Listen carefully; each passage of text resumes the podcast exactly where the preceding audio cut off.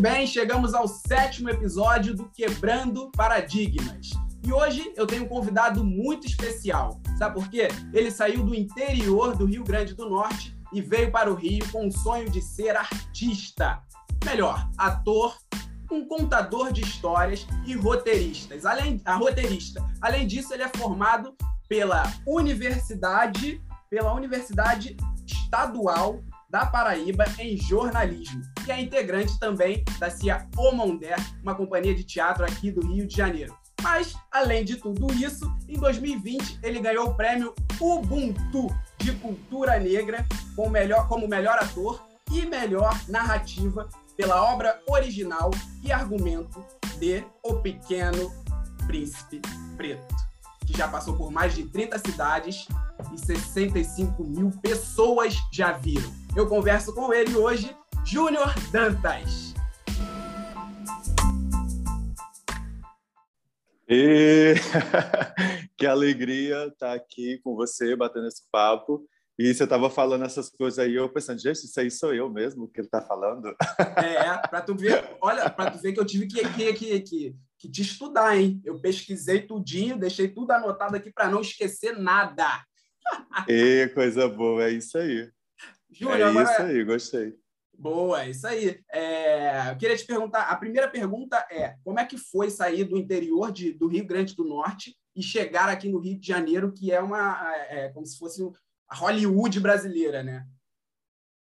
Olha, foi uma grande trajetória, né? Nada foi fácil chegar até aqui. Eu sou de uma cidade chamada Ipueira, que fica no interior do Rio Grande do Norte, tem um pouco mais de 2 mil habitantes. É, a minha cidade é o segundo município menos populoso do estado e a minha família inteira está lá, né? Minha mãe, meus irmãos, todo mundo mora lá, meus amigos de infância. Até hoje lá não tem um teatro, espaço físico, né? Mas eu comecei a fazer teatro lá é, desde criança, por ser uma cidade que tem muitos artistas. Então lá tem muita gente que canta, que dança, que pinta, que escreve, que faz os cordéis. E a, a, as próprias pessoas da cidade são personagens, né? São pessoas que, que têm apelido e, e que são engraçadas e que contam muitas histórias, né? Então eu, eu nasci e cresci nesse universo muito lúdico, assim. Então, eu fazia teatro na escola, na igreja. Tinha um grupo de teatro amador lá, chamado Raio de Cultura, na época da minha infância. Então, numa cidade, você não tem muita coisa para fazer, ter um grupo de teatro já é muito, né? Uhum. Então, é, a gente fazia essas apresentações lá e isso realmente, assim, cresceu dentro de mim. E de Poeira eu fui morar em Campina Grande, na Paraíba, é, onde eu fui estudar jornalismo, e lá em Campina, nessa cidade do maior São João do mundo, lá eu entrei pelo, num teatro pela primeira vez, e realmente eu, eu resolvi que era isso que eu queria fazer. Em Campina Grande eu fiz parte de duas companhias de teatro. Eu sou um ator que gosta de fazer parte de companhias. Uhum. E aí, uhum. quando eu acabei jornalismo, eu fui morar em Angra dos Reis, morei cinco anos em Angra, e lá eu fundei uma companhia, é, também fiz parte de uma companhia de lá de Angra chamada Grupo Tucurim, e a partir de Angra rolou a FITA, que é a Festa Internacional do Teatro de Angra, e a FITA convidou Inês Viana para dirigir uma peça, era uma peça do Ariano Suassuna, e em contrapartida tem que ter três atores angrenses. Eu fiz o teste como ator angrense, e assim, eu, todos os lugares que eu passo eu me sinto do lugar, né? Seja no Rio Grande do Norte, na Paraíba, aqui no Rio, e aí foi quando rolou a oportunidade de fazer parte da Companhia O Mondé. Então, eu sou desde o início da Companhia O Mondé também, desde o primeiro espetáculo. E eu fiz tudo é, da Companhia O Mondé. Uhum. Maravilhoso, maravilhoso. Você é um ator de companhia, então, né? A sua formação veio de, das companhias, né? E, e dentro das companhias a gente tem um, um trabalho que todo mundo faz um pouquinho de cada coisa, né? Porque o teatro ele é, é, é, é, é o social. Você aprendeu também é, a ser figurinista, a ser cenógrafo, iluminador. E como é que foi essa experiência? Então, a experiência é muito boa, primeiro porque eu adoro conviver com pessoas, né? E essa coisa de contar a história está tanto em mim que eu já eu também optei fazer comunicação social, né? Eu trabalhei cinco anos com jornal impresso, Atualmente escrevo meus espetáculos também, mas, é, por exemplo, a Companhia Mondé é legal porque são pessoas que são de vários lugares. Assim, além de você aprender a fazer várias coisas, é você conviver com outras pessoas que, vem, que têm outras formações de teatro. Gente que vem do Sul, gente que vem do Centro-Oeste, gente que já morava por aqui. Então, assim, tem todo esse intercâmbio, né? Então, é sempre, são sempre aprendizados e eu estou sempre buscando isso, buscando porque o, o, teatro não se faz sozinho, né? Por mais Exato. que eu esteja ali fazendo monólogo, tem toda a equipe, tem toda pessoas que às vezes nem estão ali no teatro, mas que trabalharam para que esse espetáculo acontecesse. E o teatro também é um encontro, né? O encontro do artista com o público e com outras pessoas, né? Outros profissionais que estão envolvidos também. Então, assim, para mim é, é, é sempre gratificante. Eu espero continuar sempre trabalhando em companhias, né? Apesar de ter meus projetos independentes, mas a companhia é muito bom para o artista. Com certeza. É, foi a, é, a, companhia do teatro, né, do teatro, companhia teatral, assim, tem um, um, fator importante assim na história do teatro brasileiro, né? Porque é, o teatro brasileiro veio de companhias, né? Desde a época dos comediantes, com Procopio Ferreira, Leopoldo Freud, Jaime Costa, que eles tinham a própria companhia deles, que eles eram o ator estrela, né? Que digamos de, diziam na época. Depois veio Dulcina, né? E aí Dulcina revolucionou. Depois também veio o TBC, aí que surgiu a Arena, o próprio Teatro Experimental do Negro, que também era uma companhia, era uma companhia é, com teor também educacional, né? Porque tinha aulas de alfabetização para operários, para empregadas domésticas e etc. Então a companhia é, é, no teatro brasileiro tem uma função muito importante de quebra de paradigmas, né? Porque vai se, se surgindo uma companhia, uma estética nova, uma encenação nova, diretores, pessoas, caras, atores e atrizes e até figurinistas, é, cenógrafos brilhantes que vão para o mundo, né? E isso é importante para a nossa história, que surjam mais companhias, porque hoje a gente não vê muita companhia, companhia de fato, né?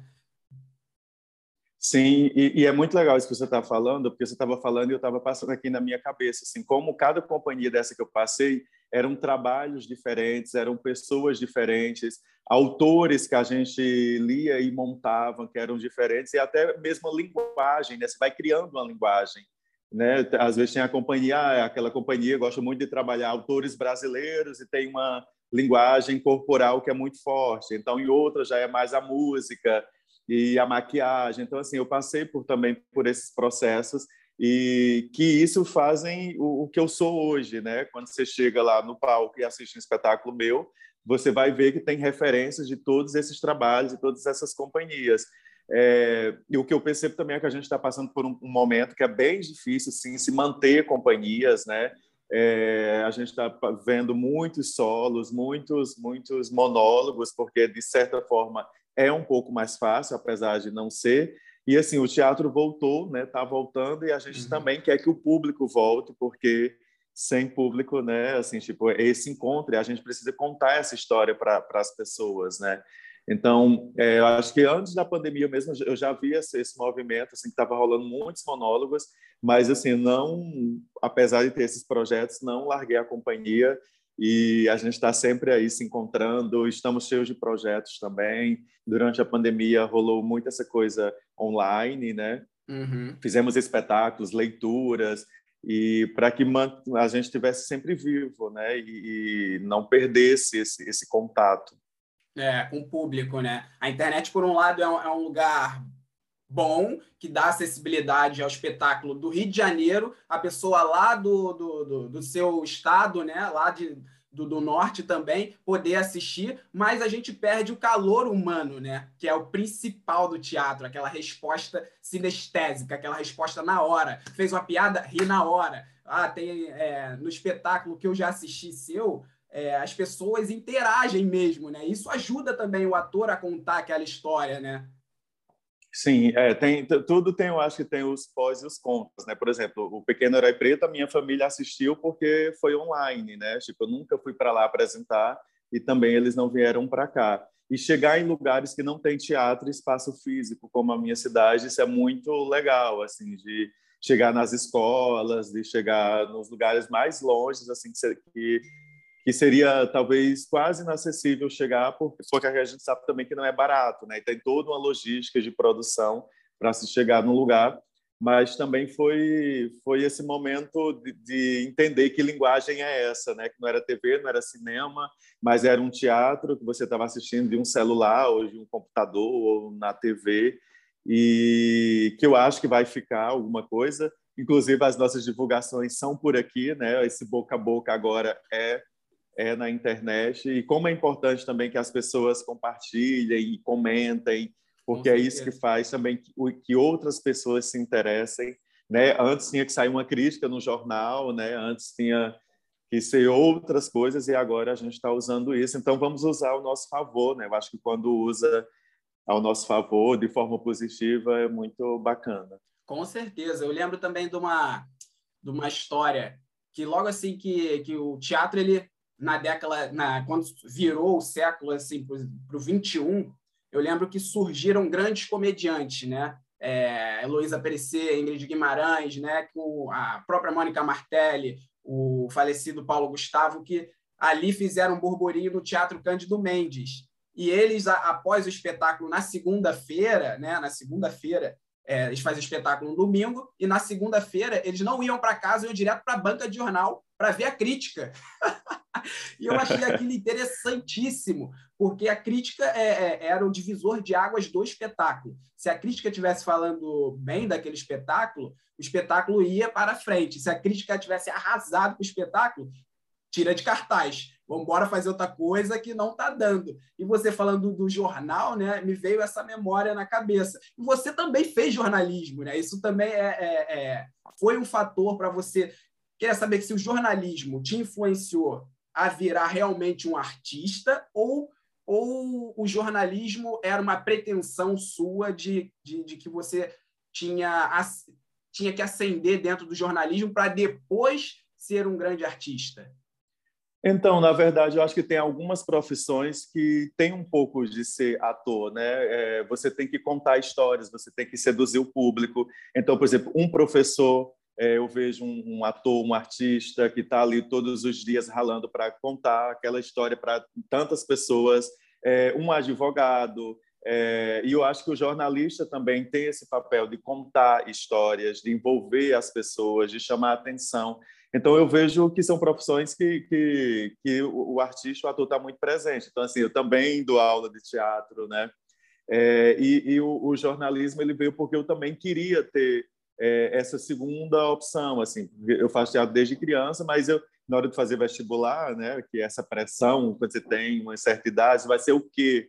Eu falei não, gente, calma, não tem que escolher agora. Mas assim, eu fiz vestibular para fisioterapia, para direito, uma amiga minha que chegou e falou: "Cara, você gosta de se comunicar, de falar, de escrever, eu acho que jornalismo tem tudo a ver com você". Eu falei: "Então é mesmo". Eu lembro essa amiga era até Paulinha, o nome dela. Uhum. E aí é, voltou aqui, me, voltou, me ligaram.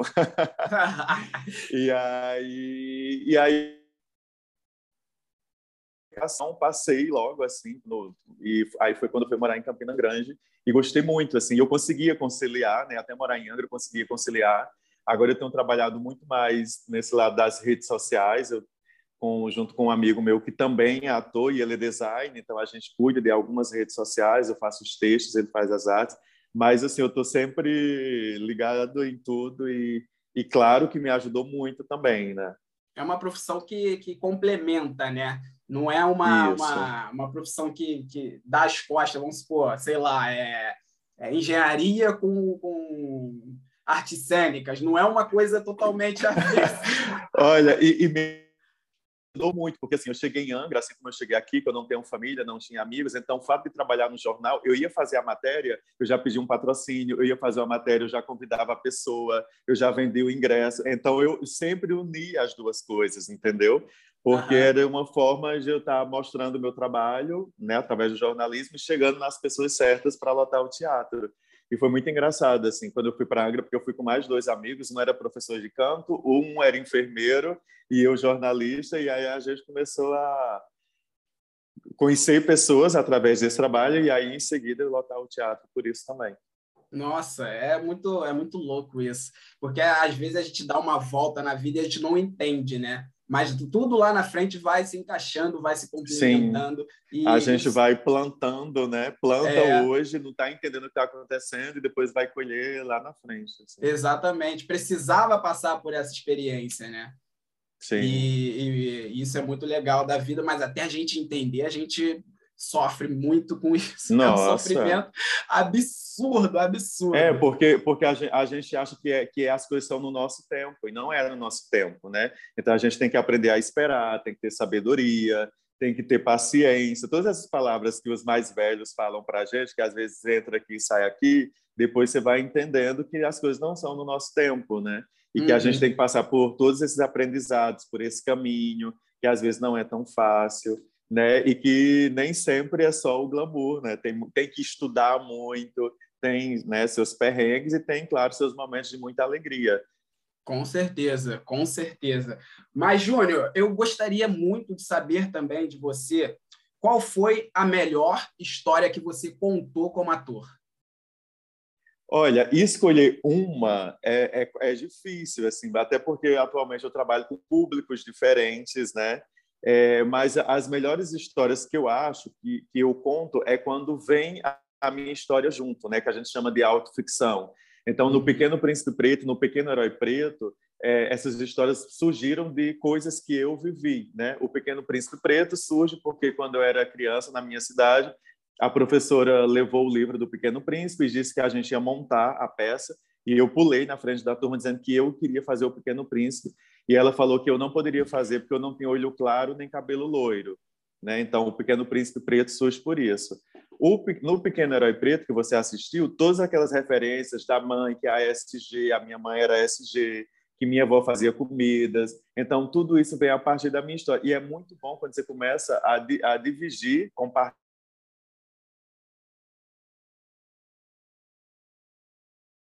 além de aproximar do público, as pessoas se emocionam, elas riem e, e, e, acaba, de certa forma, ajudando, né? Porque no final dos espetáculos sempre me contar, nossa, Júnior, se eu tivesse assistido essa peça há 30 anos atrás, como eu teria crescido mais empoderado, ou teria deixado o meu cabelo black, ou usaria uma estampa africana, porque a gente não tinha essas referências. Eu não tive na minha infância, os meus pais também não tiveram.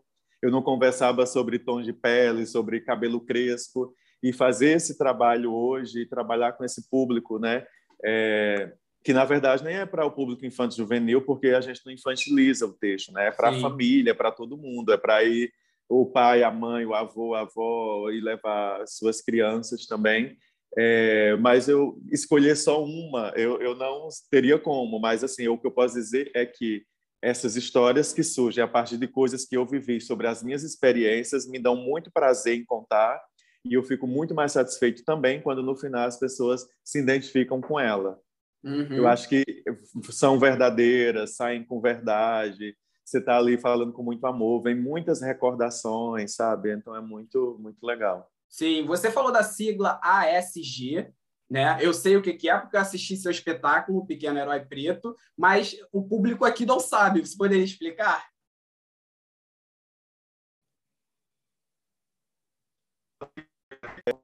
Para mim aqui. Voltou? Eu estava travado não? Não, tava não, tava não. Ah, tava tá. Então, porque você deu uma Mas você conseguiu pegar a pergunta?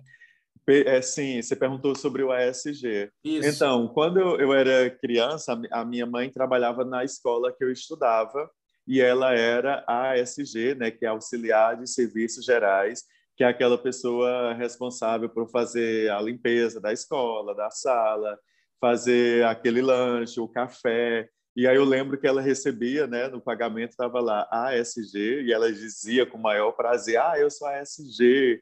Aí estava lá auxiliar de serviços gerais. Então isso eu, eu trouxe para o espetáculo porque foi uma sigla que me marcou muito também. Assim, eu lembro ela falando e como eu aprendi também e trouxe para e levo, né? E, uhum. e, eu uhum. sempre tento olhar para as pessoas, né, os ASGs de uma forma bem diferente com, com um carinho todo especial.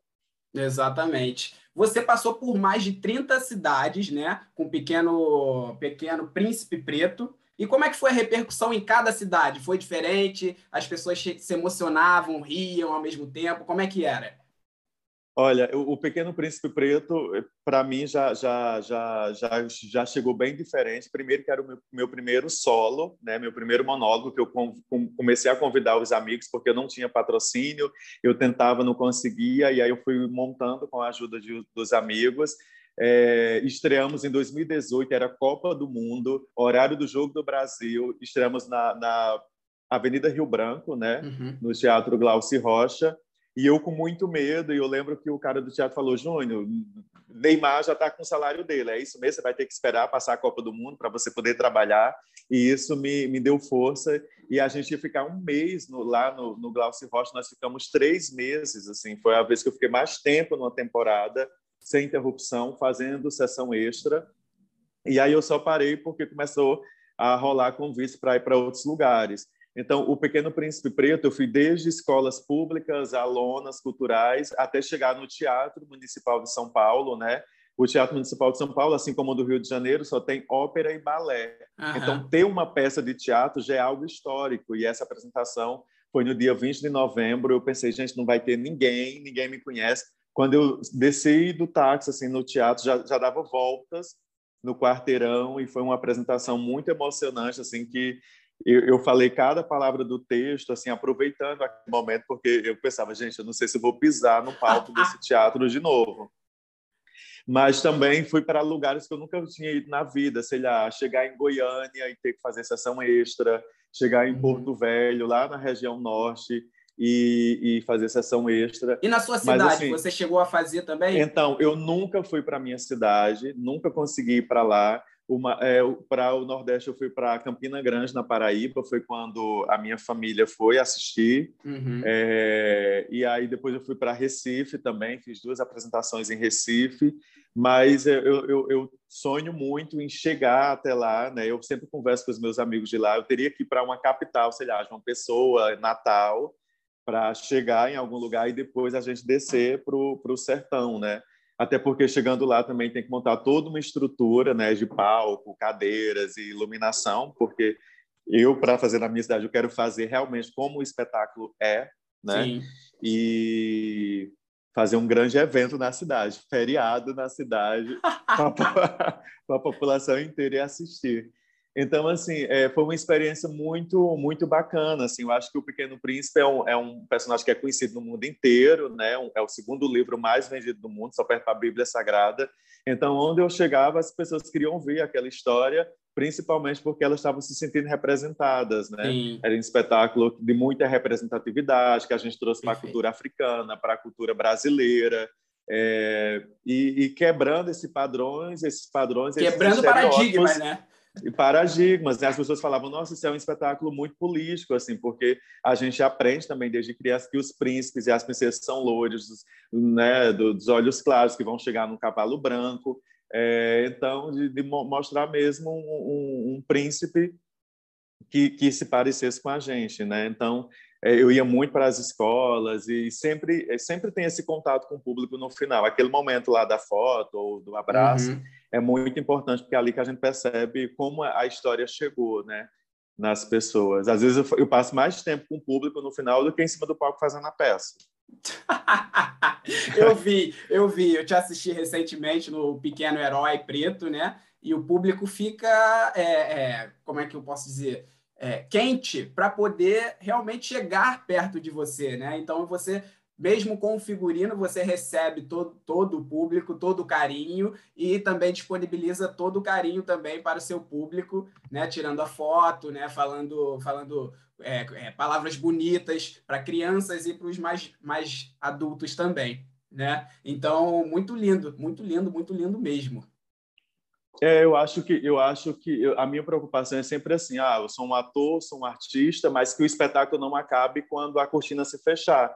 Eu acho que tem que dialogar, tem que criar questões, sei lá, em casa, como agora o Pequeno Herói Preto. No caminho de casa, a criança pergunta, mãe, quem foi Nelson Mandela? Quem foi Dandara? Quem foi Zumbi? Para que isso crie um, um bate-papo dentro de casa como eu não tive. Que a criança veja um super-herói Claro que agora a gente tem Pantera Negra, claro que a gente tem um Super Choque, mas ainda é muito pouco comparando com a nossa população, sabe? A gente não tem um super-herói preto brasileiro.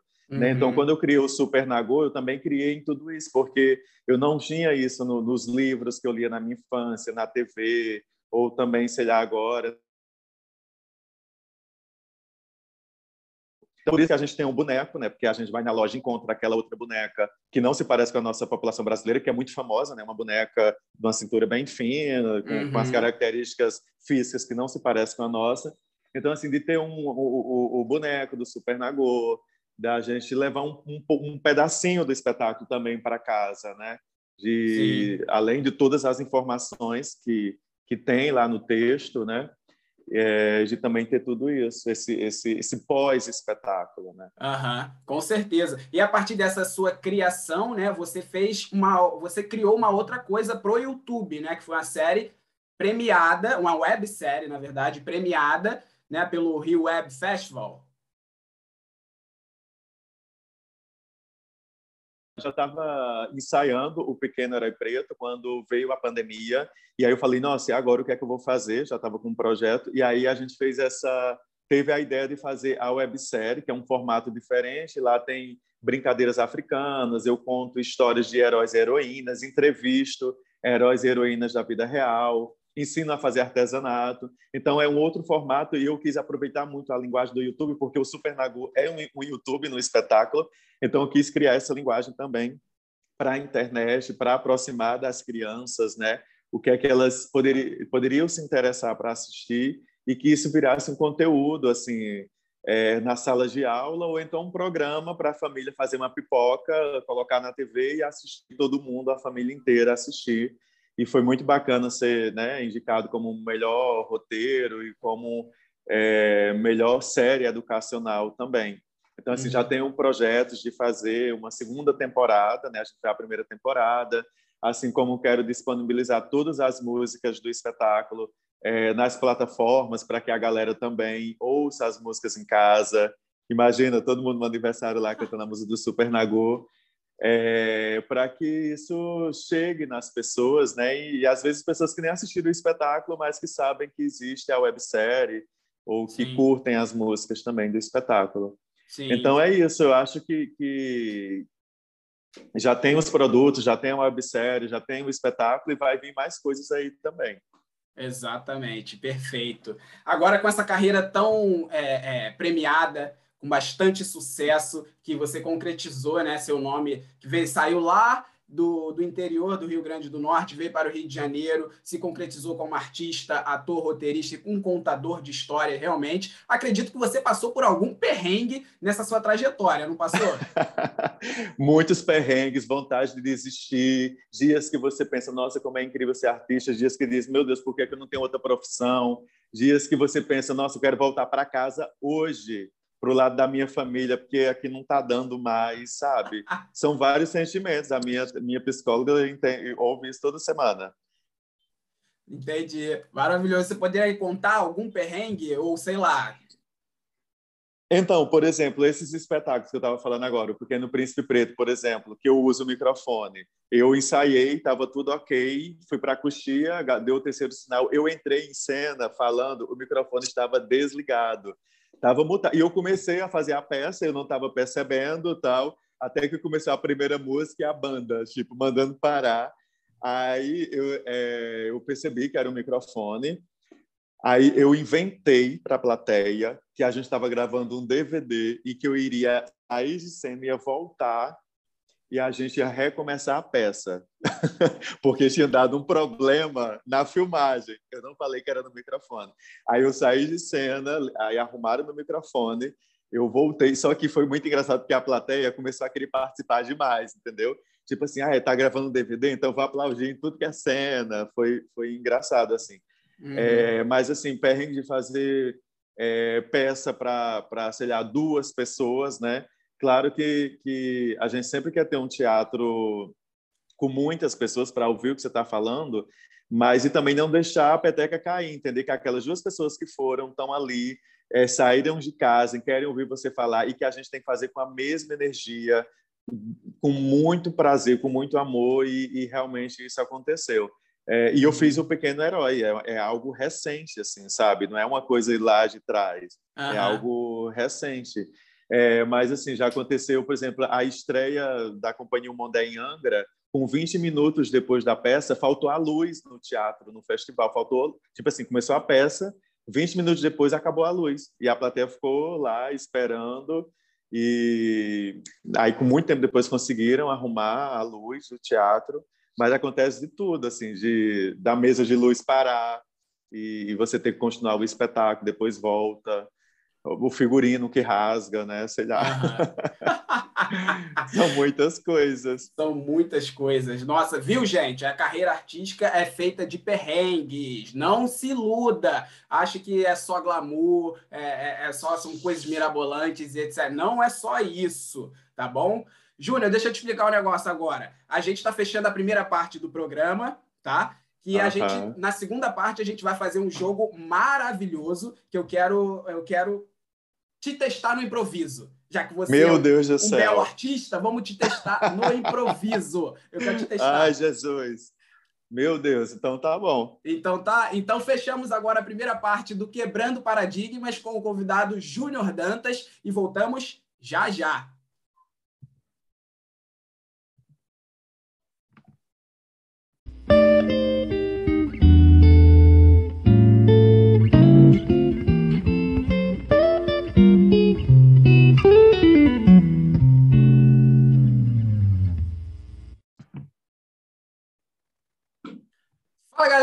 Voltamos com a segunda parte do Quebrando Paradigmas com um convidado maravilhoso, Júnior Dantas. Tá gostando da entrevista, Júnior? Muito, muito, muito. Por mim, eu ficava aqui, ó, vários dias conversando, quebrando paradigmas. Exatamente, exatamente. Agora eu quero te testar num, num, num, quadro que a gente tem aqui no programa, que é de improviso, né? É Impropensando o nome do quadro, é Impropensando, tá? Será Mas que eu estou preparado para isso, para esse com momento? Com certeza, com certeza. Ó, mas o pensando não pode pensar, por isso que o nome é Impropensando, beleza? eu te dou uma beleza. palavra e você me responde apenas com uma palavra. Tá bom. Show de bola. Então vamos começar. Espetáculo. Teatro. Preto. Tudo. Processo. Aprendizado. Trajetória. História. Amigos. Muitos. Rio Grande do Norte.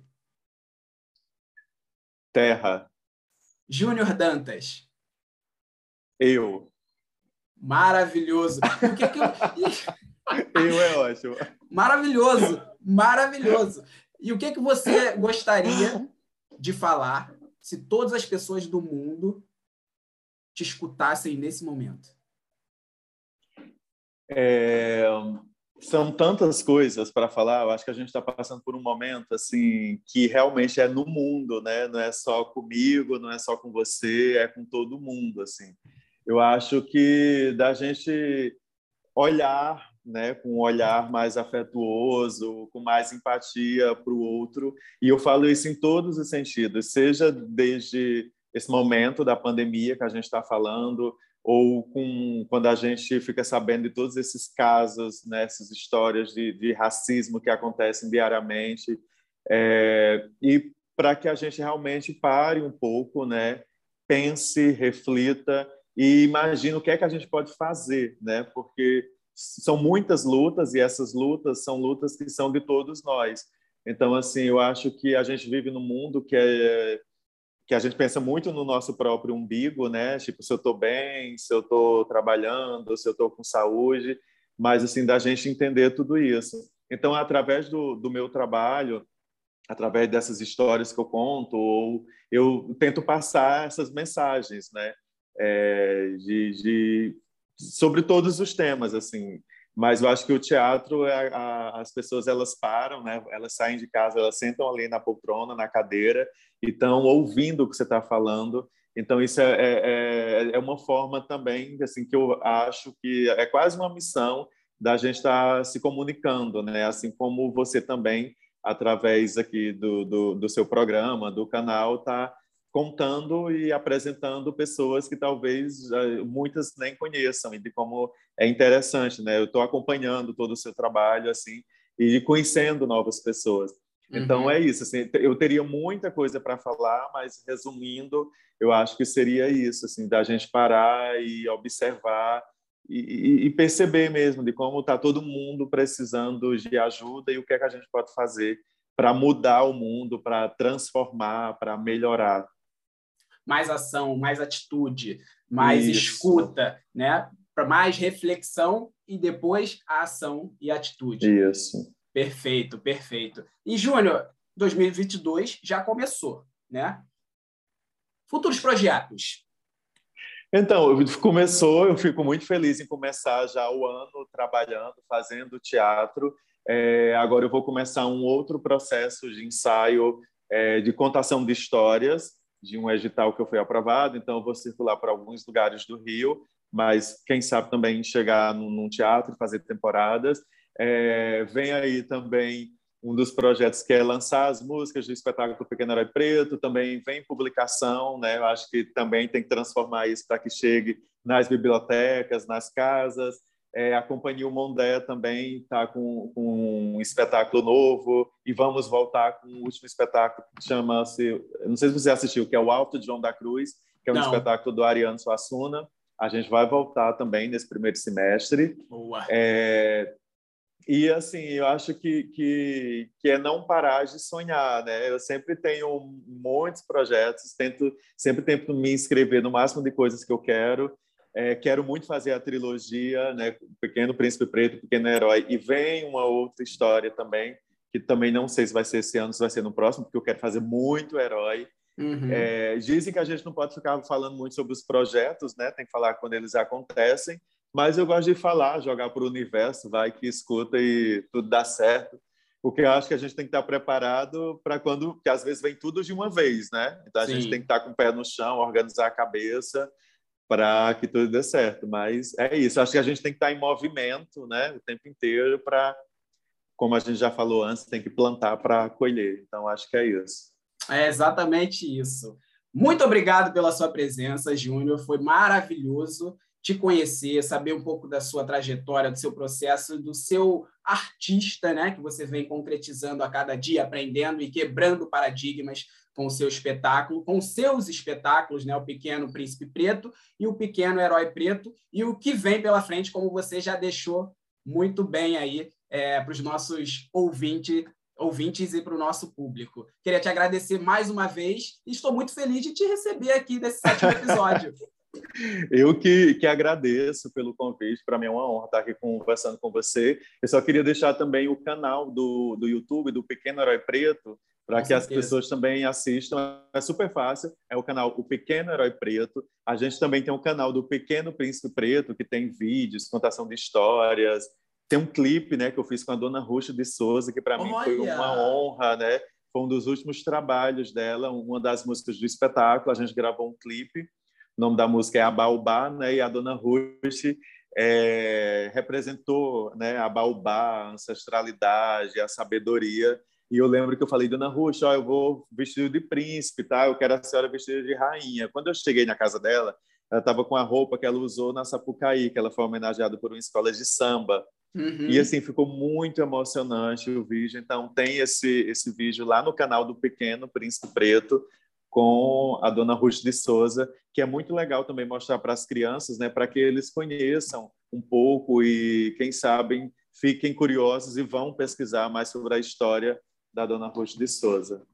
Nossa, só, só deixar uma coisa aqui, que Dona Ruth foi a primeira atriz negra a protagonizar uma novela na TV Globo. A novela foi A Cabana do Pai Tomás. Mas antes disso, ela foi a primeira atriz negra a subir ao palco do Teatro Municipal do Rio de Janeiro com a companhia Teatro Experimental do Negro, idealizada pelo Abdias Nascimento, com o espetáculo Imperador Jones, que foi protagonizado pelo Agnaldo Camargo, um dos melhores atores da época. Quem não conhece, dá um Google nesses três nomes aí e vamos Isso passar aí. a conhecer um pouco mais da história do teatro brasileiro e dos atores e atrizes negros do teatro e do panorama brasileiro também, né? Então, mais uma vez, muito obrigado, Júnior, pela sua presença, por tudo que você disponibilizou de conhecimento, por tudo que você disponibilizou de, de, de palavras bonitas para a gente aqui. E vamos encerrando mais um programa. Mas antes, um aviso. O Quebrando Paradigmas é um programa que cria espaço de debate sobre a construção de carreira artística com a clássica trocação de ideias, tentando fazer um contraponto entre artistas veteranos e iniciantes, buscando caminhos e experiências sobre os desafios e perrengues dessa profissão tão difícil que é ser artista. Mais uma vez, agradeço o Júnior pela participação e pela presença. Muito obrigado e tchau, tchau.